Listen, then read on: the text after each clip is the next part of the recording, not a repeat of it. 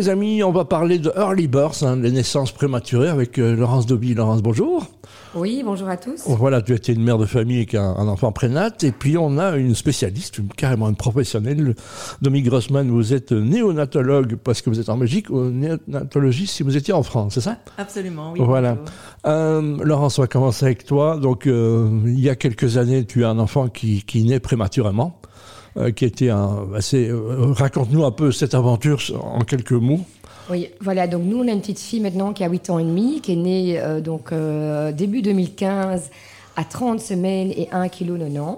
30 semaines pour les hommes, ça leur dit rien. Donc, euh, Donc c'est un peu avant 7 mois. D'accord, ok. Entre 6 mois et demi et 7 Mhm. mois. Ce qui est tôt, ça, docteur Oui, absolument. Donc, c'est la définition d'un enfant prématuré. C'est un enfant qui est né avant 37 semaines. Et donc, une grossesse normale, pour ceux qui ne le savent pas, c'est 40 semaines. Voilà. Donc, 30 semaines, c'est vraiment très Pour les hommes, c'est bien de le rappeler. Les femmes, vous connaissez ça, mais nous pas. Donc, euh, est-ce qu'il y avait des, des risques? Tu savais que c'était, un- il y avait un petit risque tu- Ah non, alors moi, euh, malheureusement, j'ai contracté le syndrome de HELP, Oui. HE2LP.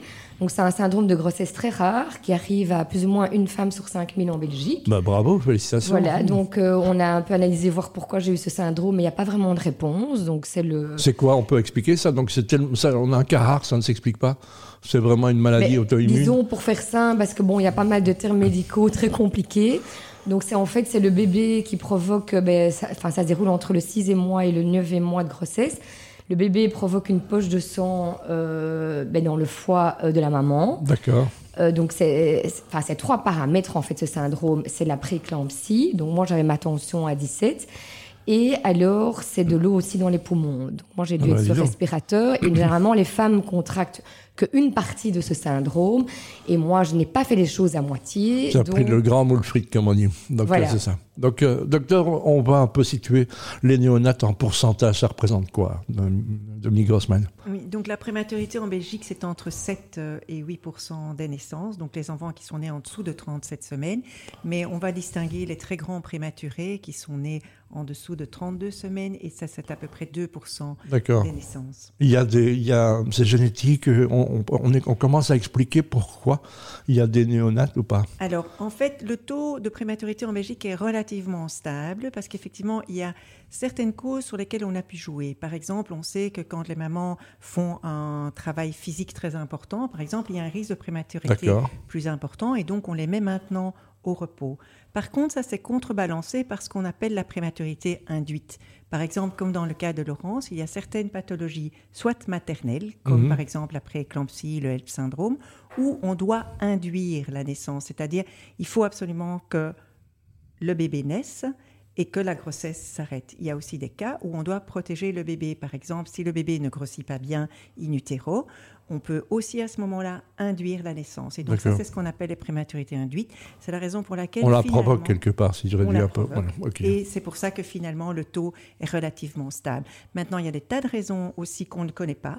Il y a des mamans où la grossesse se passe tout à fait bien et puis tout d'un coup, il y a des contractions, il y a une rupture de l'approche des os et donc on est dans une menace d'accouchement prématuré qu'on essaye de calmer, mais on n'y arrive pas toujours. On gère ça bien. Plus, en, en Belgique, on est, on est bon là-dedans? Vous n'allez pas me répondre non, parce que vous y travaillez, mais, mais, mais est-ce que ça- est-ce qu'il y a beaucoup de recherches qui sont faites?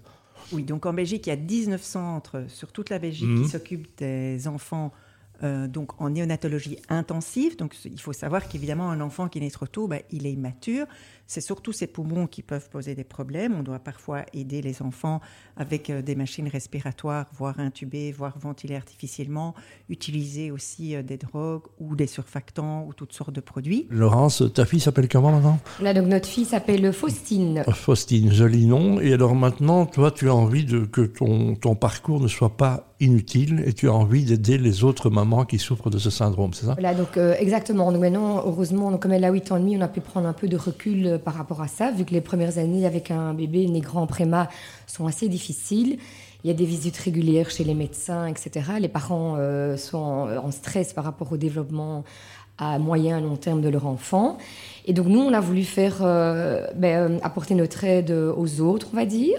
Mais déjà, premièrement, pourquoi parce qu'on s'est rendu compte en fait que c'est pas facile en tant que parent, qu'on ne sait pas comment remercier le personnel soignant et le corps médical. on a peut-être envie d'avoir des parents avec lesquels on peut dialoguer aussi. Hein. J'imagine que c'est ça qui est intéressant aussi. Hein. Demi Grossman, on voit quand quelqu'un est malade, ben, c'est toute la famille qui souffre. Donc il faut avoir d'autres gens qui puissent, comme Laurence, euh, aider. Hein, c'est ça? Tout à fait. Donc nous, on est vraiment euh, ravis euh, de l'initiative de Laurence parce que ça nous aide beaucoup sur toutes sortes de niveaux. Ça nous permet, d'une part, grâce à son financement, de continuer à aider les familles qui sont chez nous, parce que bien sûr, il y a tout le volet médical où nous, on agit, mais il y a aussi tout le soutien des mamans.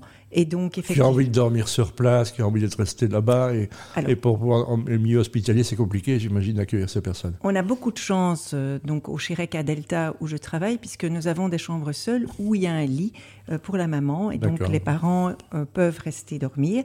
Il y a aussi donc une, une salle détente. Mais c'est vrai que pour la famille, par exemple, ça reste mhm. très compliqué. Donc, on a également maintenant initié des ateliers pour les grands-parents pour un peu leur expliquer et qu'ils réalisent ce que les parents vivent. Il y a aussi les frères et sœurs qu'il faut prendre en compte. Enfin, il y a, il y a plein de choses. Qu'est-ce qui t'a le plus manqué, toi, Laurence, avec le recul maintenant? Alors nous, euh, ce qui nous a le plus manqué, c'est euh, l'accompagnement des familles. Mhm. C'est clair que ce sont des naissances, mais pas normales. Hein. donc on n'est pas euh, à recevoir toutes des visites de la famille, nos amis avec des cadeaux dans les chambres. On n'est pas du tout dans cette thématique-là. Les visites sont vraiment très peu nombreuses. Et donc nous, c'est pour ça qu'un des projets de l'association, c'est de pouvoir justement ben, offrir, donc on ouvre en fait une trousse de bienvenue à chaque bébé né prématuré qui rentre dans le service pour leur dire voilà, vous n'avez pas les petits cadeaux que vous pouvez recevoir. Vous allez peut-être rester en clinique, euh, ben, suivant le cas, bien sûr, un mois, deux mois, voire trois mois. Mais l'ASBL est là pour vous apporter du baume au cœur. Donc, euh, notre but, c'est vraiment de voir accompagner les familles, mais pas seulement ça. Hein. Donc, on a mis plein de projets euh, en place. Oui, Dominique lève la main comme une, étudiante attentive. Oui, on t'écoute. Non, c'est juste pour dire effectivement qu'il faut bien réaliser que quand l'enfant naît prématurément, donc trois mois à l'avance par exemple, eh bien, il va rester à l'hôpital ces trois mois-là. Donc, c'est mhm. effectivement, c'est extrêmement long. Et puis, il y a une question parfois aussi de vie ou de mort. Donc, quand on est autour de la limite de la viabilité, vers 24, 25 semaines. Beaucoup de stress. Donc, il y a énormément de stress des parents. Et souvent, l'entourage ne comprend pas toujours non plus ce stress. On a aussi des enfants qui naissent prématurément à 33, 34 semaines. Ils vont bien. Ils doivent juste apprendre à manger, entre guillemets. Mais ça aussi, ça peut prendre six semaines. Mais vous l'avez dit tout à l'heure, les grands-parents mettent une, pression terrible parce qu'ils n'ont pas confiance, ils ont peur, ils veulent faire bien. Et l'ennemi est proche du bien, comme on dit. Voilà, et donc c'est très compliqué pour les parents, effectivement. Et c'est là où tout le soutien extérieur est aidant. Laurence, euh, effectivement, tu as vécu, la maman a expliqué, les gens te posent beaucoup de questions, tu harcèles, comment ça va, qu'est-ce qu'on peut faire? Les gens ont envie de savoir, puisqu'ils sont souvent dans la projection, hein. ça pourrait être moi, en fait. Voilà, exactement. Donc, euh, comme on dit toujours, ben, une naissance, ça reste un miracle. Mhm. Et c'est vrai que ça n'arrive malheureusement pas qu'aux autres. Et donc, en tant qu'ASBL aussi, c'est notre devoir de pouvoir faire de la prévention et de la sensibilisation. Et comment est-ce qu'on peut aider cette ASBL Alors j'imagine il y a des dons qui peuvent être faits, il y a des activités. Voilà, donc nous on vit principalement mais, de dons privés, donc mhm. on est assez dynamique. Donc je ne suis pas seule, hein. donc euh, j'ai le papa de ma fille, on a tout un comité euh, de soutien et tout un groupe de bénévoles qui font un travail mais formidable. D'ailleurs, en passant, si nous écoutent, je les remercie parce qu'elles euh, consacrent vraiment leur précieux temps. Et où est-ce qu'on peut vous donner, où est-ce qu'on peut vous retrouver, on vous retrouve sur Internet, j'imagine Voilà, donc on a un site Internet, donc euh, www.earlybirth, donc birth comme la naissance, mhm. B-I-R-T-H, oui. .be. On a une page Facebook, on a une page Instagram, donc n'hésitez pas à nous suivre parce que là, vous verrez ben, toutes les actions qu'on mène avec l'association et les nombreux événements également qu'on organise. Ou aussi, si vous êtes une société, on cherche toujours du sponsoring, du partenariat. Euh, des cadeaux, des choses, etc. Voilà, ben, des lots tombola, parce qu'à chaque événement qu'on fait, ben, on propose des grandes, enfin des très belles tables de tombola. Donc on a déjà reçu vraiment des très beaux cadeaux de la part des donateurs. Et donc ça permet évidemment forcément de, rentrer beaucoup d'argent dans l'association et pouvoir financer ben, nos projets qui sont assez ambitieux. Donc vous les retrouvez aussi sur notre site internet, donc c'est à la fois pour les familles, mais aussi pour le personnel soignant. Bien sûr, ben, le personnel soignant, on en a une parmi nous, docteur Dami Grossman. Merci d'être là. Qu'est-ce qu'on peut dire euh, sans être euh, effrayant pour les gens? Quelles sont les personnes à risque? On a dit le travail physique excessif. C'est génétique, ça, par exemple? Non, donc on peut avoir des facteurs de risque. Euh, on peut avoir par exemple des problèmes du col de l'utérus qui font que la prématurité peut revenir. On sait aussi que, par exemple, les jumeaux, les triplés, c'est évidemment un facteur de risque de prématurité. je rappelle que moi, je ne suis pas gynécologue et que ça, c'est vraiment euh, le domaine des gynécologues. Donc, pas de panique, faites des enfants, faites l'amour, aimez-vous. Euh, et euh, on, a, on, a, besoin de petites têtes blondes sur Terre et parfois le, parcours de naissance. Je terminerai avec ça, Laurence. elle a des frères, Faucille, des frères et sœurs, Faucille Non, elle, elle, a deux demi-sœurs. D'accord. mais c'est vrai que je crois qu'en tant que maman, une fois qu'on passe par la néonatologie, ben une fois qu'on en sort, on n'a plus envie d'entendre parler de grossesse. on s'est dit, voilà, c'est déjà tellement un miracle ben, que notre enfant soit aujourd'hui en bonne santé et sur Terre, hein, parce que comme euh, a très bien expliqué Dominique, ce sont des bébés qui sont aussi entre la vie et la mort. Mais finalement, quelques années après, ben, l'envie euh, forcément revient. Et donc, euh, mais bon, maintenant, moi, je ne suis plus toute jeune. Oh, non, non, c'est ça. Early Birds, je rappelle comme la naissance, earlybirds.be, c'est ça Sur Internet. Et vous allez faire, vous allez suivre si vous êtes passé par là, si vous connaissez quelqu'un qui est passé par là. Ça sensibilise toujours plus. Hein. Donc, euh, merci en tous les cas. Merci à vous, docteur euh, Dominique Grossman, néonatologue ou néonatologiste selon les, les, le lexique. Merci, Laurence Adobe, pour ton énergie. T'as encore quelque chose? Ah oui, on va juste terminer avec Caroline Fontenoy aussi, évidemment, qu'on connaît bien. Aussi, c'est euh, assez important, c'est que ben, aujourd'hui, donc c'est la journée mondiale de la prématurité, donc c'est important aussi de sensibiliser ben, euh, les gens et les parents. Donc là, on a, on a une action pour l'instant, ce qu'on fait avec le docteur Grossman, c'est au Chireka Delta, l'action Kangourouton. Donc c'est très important, mais les soins, euh, tout ce qui est peau à peau, donc ça, elle pourra peut-être l'expliquer. en quoi c'est le, ce soin, c'est le, le meilleur soin pour les bébés. On va faire les petites séquences, on, le mettra à long terme après. Demi Grossman, Kangourouton on a compris. Hein. Le pot à pot, les gens ne comprennent pas, mais si ce n'est que quand on voit son enfant dans une couveuse pendant des semaines, parfois des mois, c'est difficile. Hein. C'est très difficile pour une maman. C'est très difficile pour le corps médical aussi. Hein. Tout à fait. Mais donc le pot à pot, c'est vraiment euh, ce qu'on appelle un soin de développement. C'est-à-dire que la place du bébé sur la maman, ce n'est pas simplement un acte de douceur, c'est vraiment euh, aussi un apport euh, au niveau physiologique. On sait que les bébés qui sont en peau à peau vont être beaucoup plus stables. Ils reconnaissent euh, l'odeur de la maman, bien sûr, ils entendent leur voix, il y a les bruits du cœur aussi. Ils ont plus chaud, ils sont beaucoup plus stables aussi au niveau de leur taux de sucre et au niveau. On parle beaucoup de la maman, mais c'est faisable avec le papa aussi, alors, quelque part? Alors, absolument, c'est faisable avec le papa aussi. Tous les, les paramètres sont les mêmes. La seule distinction, c'est évidemment sur l'allaitement. Donc le pot à peau, ça libère l'ocytocine. Cette ocytocine, c'est la fameuse hormone de l'attachement. Et l'ocytocine. L'ocytocine. Donc c'est l'hormone de l'attachement. Donc elle est libérée quand on fait du vrai pot à peau, donc c'est pas la même chose quand on prend les bébés dans les bras, mais en pot à peau, elle est libérée et c'est une des deux hormones qui participent à la lactation. donc évidemment, le pot à peau c'est super avec le papa et la maman. Juste l'action sur l'allaitement, c'est plus facile quand c'est sur on la maman. Est pas, on n'est pas encore très au point à ce niveau-là, il faut le reconnaître. Merci en tous les cas. L'oxytocine, je ne connaissais pas, donc la nature est quand même euh, vachement bien faite. Caroline Fontenoy, on connaît bien, évidemment, tous, les jours sur RTL TVI, puisqu'elle nous divulgue euh, parfois des bonnes informations, mais beaucoup de mauvaises aussi, mais c'est son rôle. Elle est passée par là, elle a écrit un livre, elle, est avec, elle, elle vous rejoint dans l'opération, c'est ça? Donc voilà, donc elle a écrit un livre qui s'appelle La peur au ventre, mhm. qui est disponible dans toutes les, les librairies euh, et sur Internet.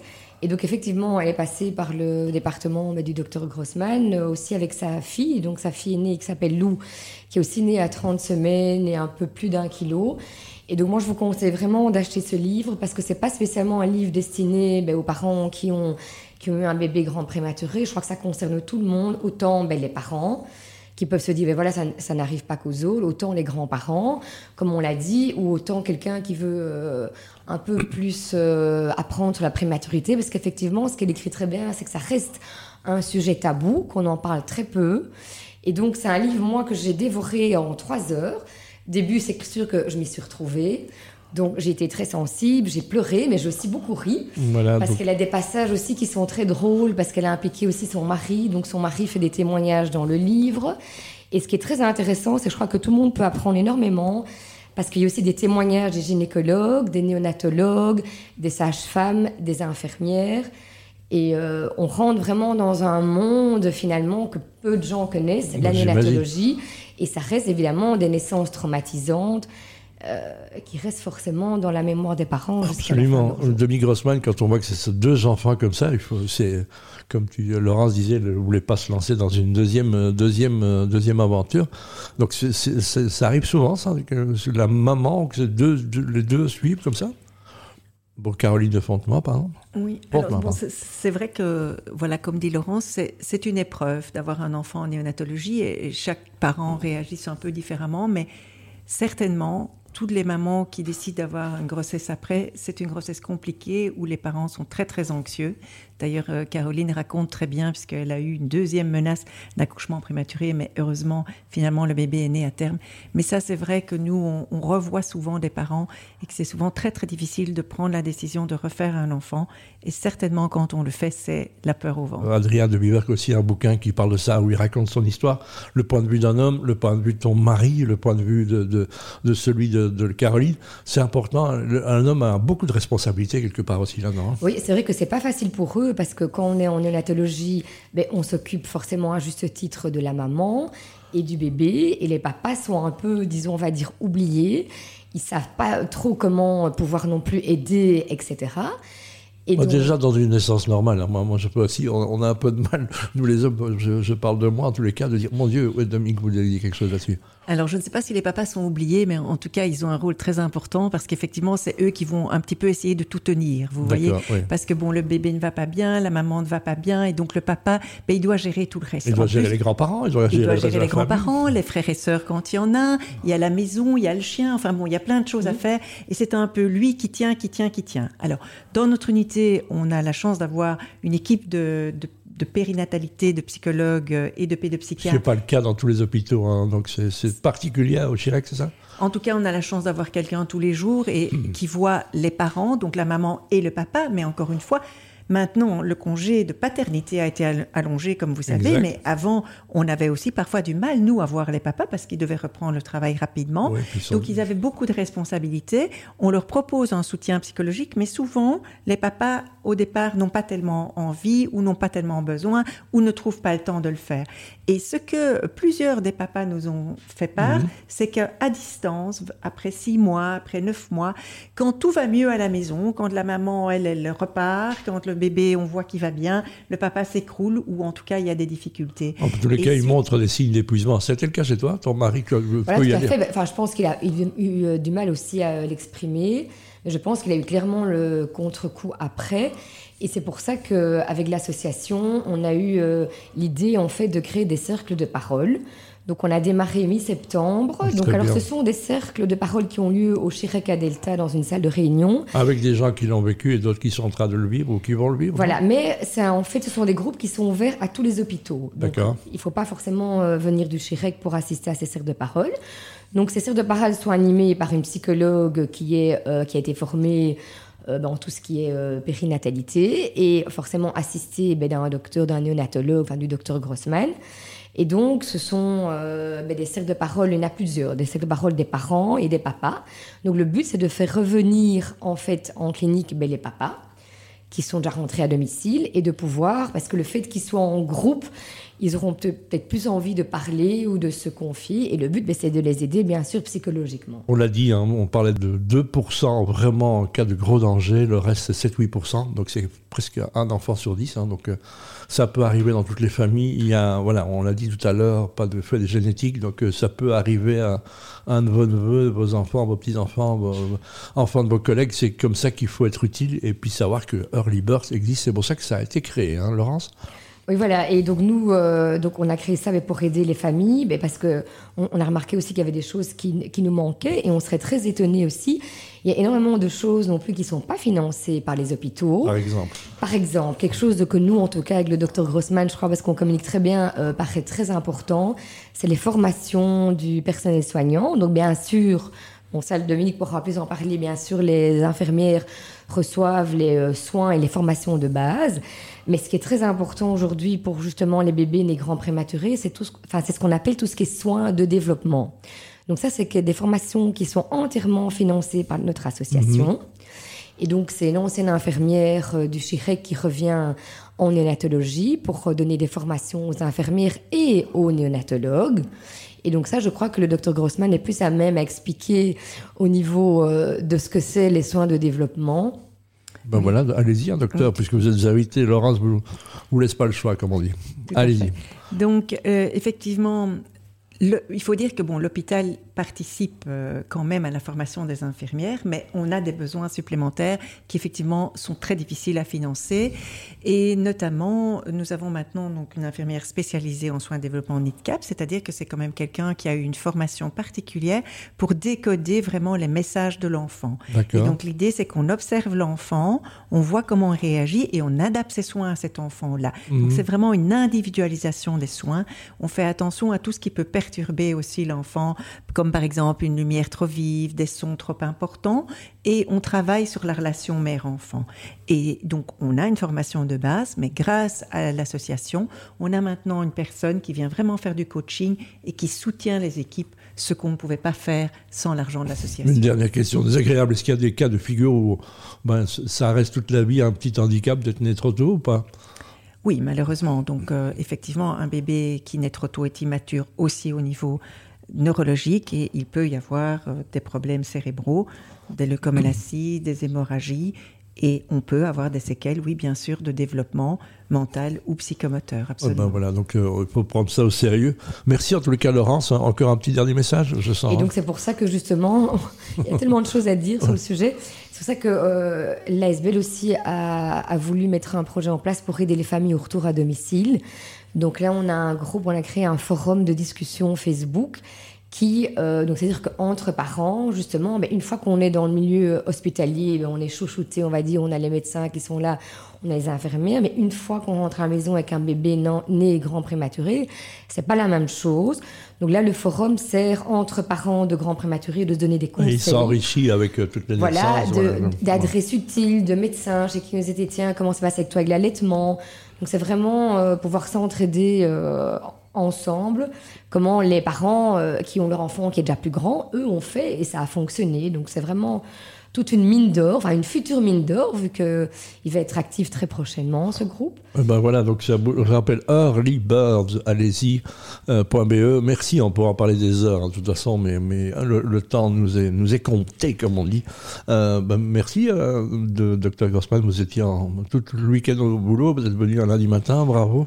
Merci, Laurence pour tout ce que tu fais pour les autres, surtout, et c'est trop rare, pour, et ça mérite de féliciter. Merci beaucoup. Merci. Earlybirds, je rappelle que tout les enfants ne sont, n'ont pas tous la même chance à la naissance, mais peuvent finir la, ligne de départ avec, euh, en première classe, comme on dit. Merci beaucoup.